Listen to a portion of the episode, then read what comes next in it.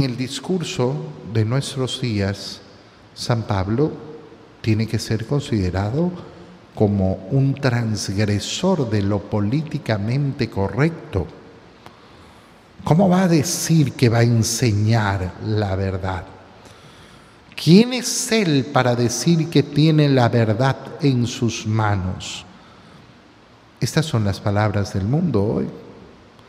Pero San Pablo lo dice con mucha tranquilidad porque efectivamente esa es la tranquilidad a la cual nos tiene que conducir la fe.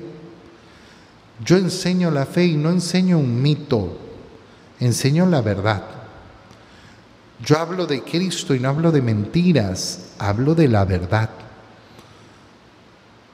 Y Cristo nos da una moral, un modo bueno de actuar y cuando entonces enseño que esto es bueno y esto es malo, digo la verdad.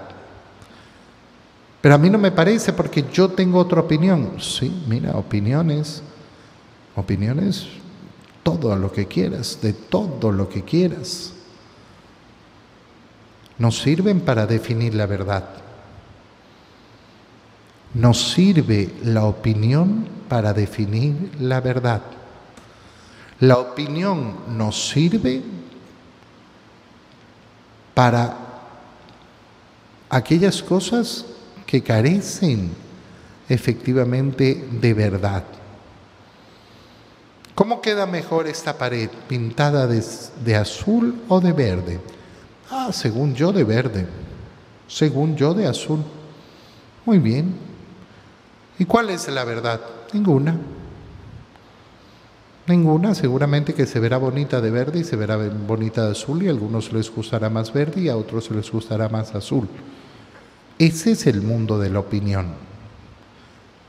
Para eso sirve el mundo de la opinión. Pero el mundo de la opinión no sirve para definir la verdad. Ay, a mí me parece que robar no es malo. Ah, ok, muy bien. ¿Y qué harás con esa opinión? Nada, porque aunque tú opines que robar no es malo, robar seguirá siendo malo.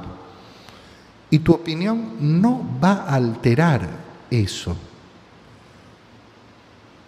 El cristiano enseña la fe y la verdad.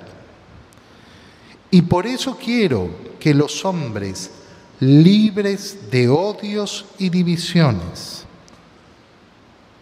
libres de odios y divisiones, Aquel que odia no es el libre.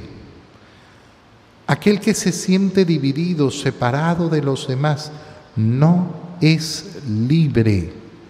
Vive con un corazón prisionero. Pablo por eso en ese deseo de que todos los hombres se salven, de que todos los hombres encuentren al Señor, quiere que todos vivan sin odios ni divisiones. Odios y divisiones también dentro de la iglesia, dentro de cada comunidad. Qué impresionante es ver cómo efectivamente el demonio trabaja en cada comunidad generando odios y divisiones.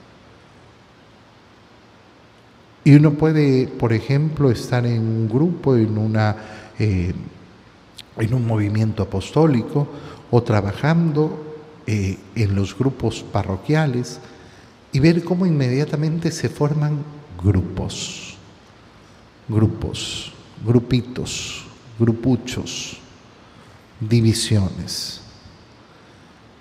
Y cómo efectivamente surgen los odios libres, libres de odios y divisiones, hagamos oración